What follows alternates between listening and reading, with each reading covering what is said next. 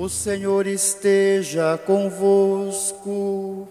Ele está no meio de nós. Proclamação do Evangelho de Jesus Cristo segundo Lucas.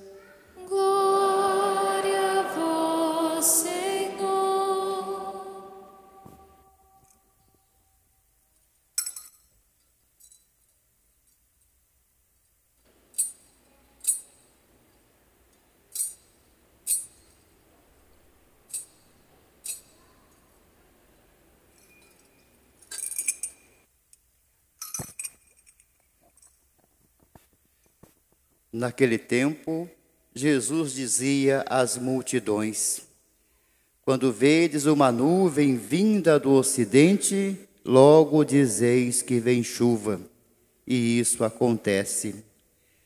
Quando sentis soprar o vento do sul, logo dizeis que vai fazer calor, e assim acontece. Hipócritas, Vós sabeis interpretar o aspecto da terra e do céu. Como é que não sabeis interpretar o tempo presente? Por que não julgais por vós mesmos o que é justo? Quando, pois, tu vais com teu adversário apresentar-te diante de um magistrado, Procura resolver o caso com ele enquanto estais a caminho. Senão, ele te levará ao juiz. O juiz te entregará ao guarda, e o guarda te jogará na cadeia. Eu te digo: daí tu não sairás enquanto não pagares o último centavo. Palavra da salvação. Glória a vós, Senhor. Queridas irmãs, queridos irmãos, nesses dias nós estamos vivenciando um momento do cenáculo. Um subir à sala superior, como o Evangelho nos fala daquele lugar do primeiro cenáculo, que foi também o lugar da instituição da Eucaristia, subir na sala do andar superior para uma experiência no Espírito. Nós nos reunimos de um modo especial nesta casa, como novo cenáculo, como cenáculo para nós nesses dias, com Maria, a mãe de Jesus e como discípulos e discípulas do Senhor. E por que subir ao andar superior? O andar superior indica sempre lugar de encontro com Deus. O andar superior, ou subir nas Sagradas Escrituras, ir ao alto, subir a montanha, indica sempre buscar ares novos, ares mais puros, para que a gente tire tudo aquilo que é poluição dentro de nós, tudo aquilo que é negatividade, tudo aquilo que nos inferioriza, tudo aquilo que nos desumaniza. Então, nós estamos num momento importantíssimo do sacramento da Crisma, no lugar onde Deus nos reuniu para esta experiência do dom do Espírito mais uma vez à sua igreja. E como nós precisamos desse dom do Espírito.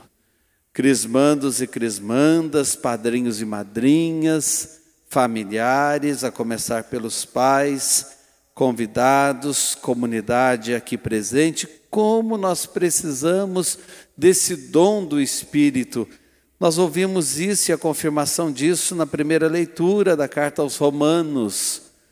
Muitas vezes nós deixamos de fazer o bem que nós queríamos fazer para fazer o mal que nós não desejávamos. O bem não habita em nós naturalmente, nós precisamos buscar esse bem, porque a iniquidade nos mancha e Muitas vezes nós tomamos rumos ou desvios por onde o bem não passa.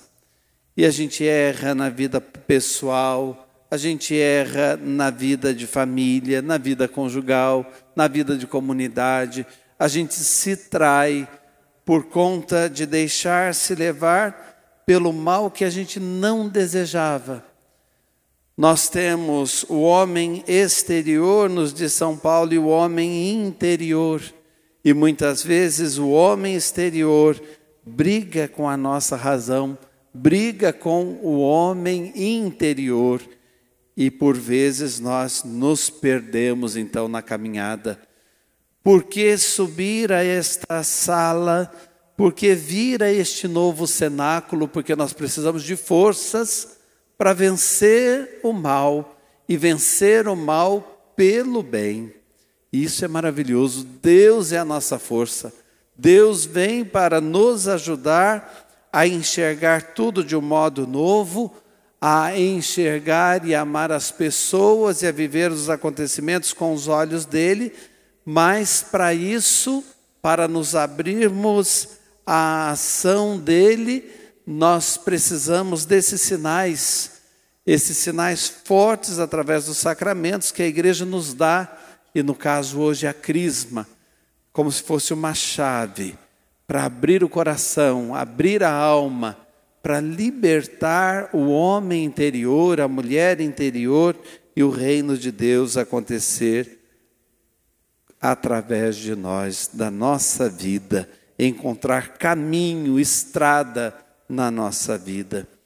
Depois no Evangelho, nós ouvimos algumas comparações que Jesus faz, dizendo: vocês conseguem tão bem ler os sinais dos tempos, são capazes de prever as chuvas, são capazes de perceber que o sol vai brilhar naquele dia, são capazes de ler os sinais e por que que na vida vocês deixam de ler outros sinais que são claros também para esta espiritualidade, para esse homem interior, para a mulher interior? Jesus nos chama a atenção. É preciso saber ler os sinais dos tempos e encontrar no tempo a oportunidade de um momento novo. Prestem atenção nisso e vejam que forte e que bonito isso. Na palavra de Deus, e de um modo especial o Novo Testamento, escrito em grego, nós encontramos palavras diferenciadas para falar de tempo.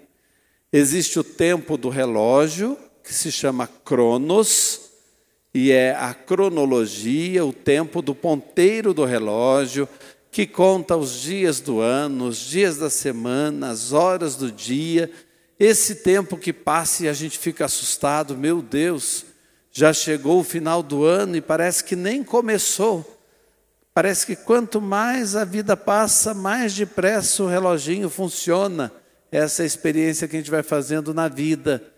Mas tem uma outra palavra além de cronos em grego, que é a palavra kairos. E a palavra kairos, de um modo simples, significa tempo oportuno, oportunidade. Dando exemplo simples, nós temos o tempo das frutas.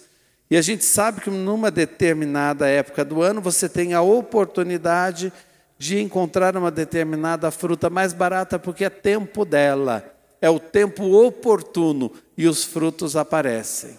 E é nesse sentido que Jesus fala para a gente ler os sinais dos tempos, para além do relógio, para além da cronologia, ler as oportunidades que a vida nos dá, para a gente não perder tempo, para a gente não só passar pela vida, mas para a gente viver de verdade. Aí sim, viver cada segundo, cada minuto, cada hora, cada dia, cada semana cada ano, viver intensamente. E aqui nós temos adolescentes, jovens e adultos. Prestem atenção no tempo oportuno. Hoje é crisma para vocês. vão receber o dom do Espírito, o dom de Deus. Abracem esta oportunidade, para que vocês deem os frutos esperados por Deus, desejados pela família de vocês, pelos pais de vocês, pelos irmãos de vocês, frutos desejados pela nossa comunidade. Aproveitem a oportunidade, é Kairos.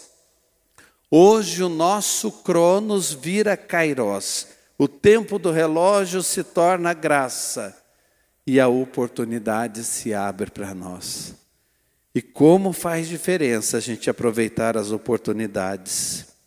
Na década de 80, a nossa igreja conheceu um Papa maravilhoso, Carol Voitila, que tomou para si o nome João Paulo II. Esse homem, celebrado hoje na liturgia da igreja já como santo, ocupando a honra dos altares, ele governou a igreja na década de 80, na década de 90 e ultrapassou com a igreja o milênio. Chegamos até o novo milênio, os primeiros quatro, cinco anos nós vivemos sob o olhar desse homem santo, que logo a igreja, através dos outros papas, quis canonizar, por conta também dos sinais e dos milagres que foram acontecendo no mundo. Mas o maior milagre foi a vida dele.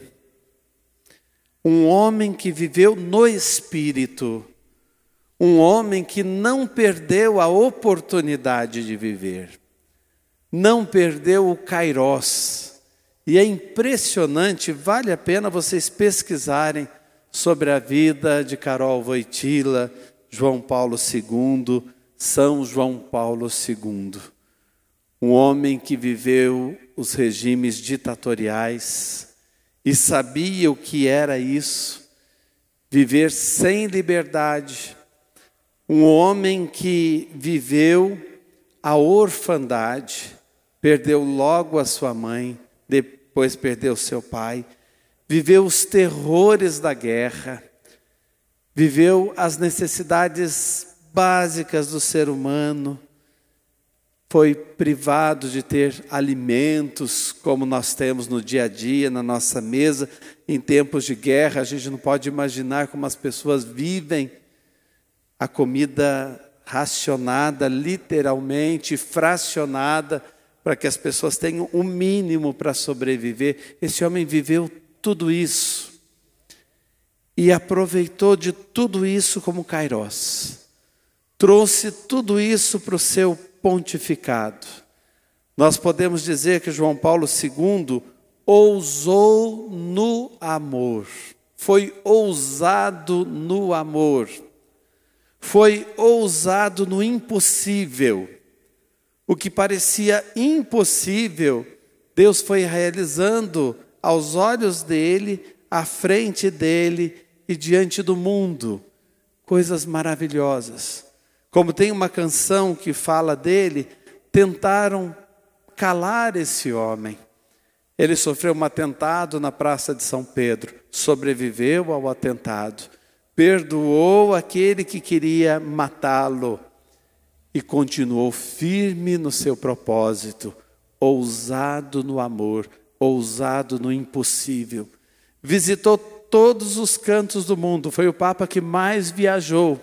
Só no Brasil ele esteve pelo menos três vezes, de, um momento, de momentos marcantes para a vida do nosso país, e anunciou o amor, peregrino do amor. Um certo dia, ele que criou as Jornadas Mundiais da Juventude, ele olhou para os jovens e diz: Vocês são sentinelas da manhã. Sentinelas, aqueles vigilantes que estão despertos e anunciam que o sol chegou. Anunciam e vêm, por isso anunciam, vêm por primeiro os raios de sol, a última estrela da manhã se apagar e o sol chegar. Que maravilha! É isso mesmo. E nós todos nascemos para sermos sentinelas da manhã, para mostrarmos ao mundo que a vida vale a pena. Vamos abraçar, como João Paulo II, esta oportunidade que a graça de Deus nos dá nesse dia do sacramento da Crisma. Nós que estamos aqui na igreja, nós que estamos em nossas casas, lembrando também do dia em que recebemos esse sacramento, e vamos ler esse sinal de Deus como graça para a nossa história, para sairmos daqui melhores. E como este mundo precisa que nós sejamos melhores para construir uma manhã mais pleno de esperança. Amém.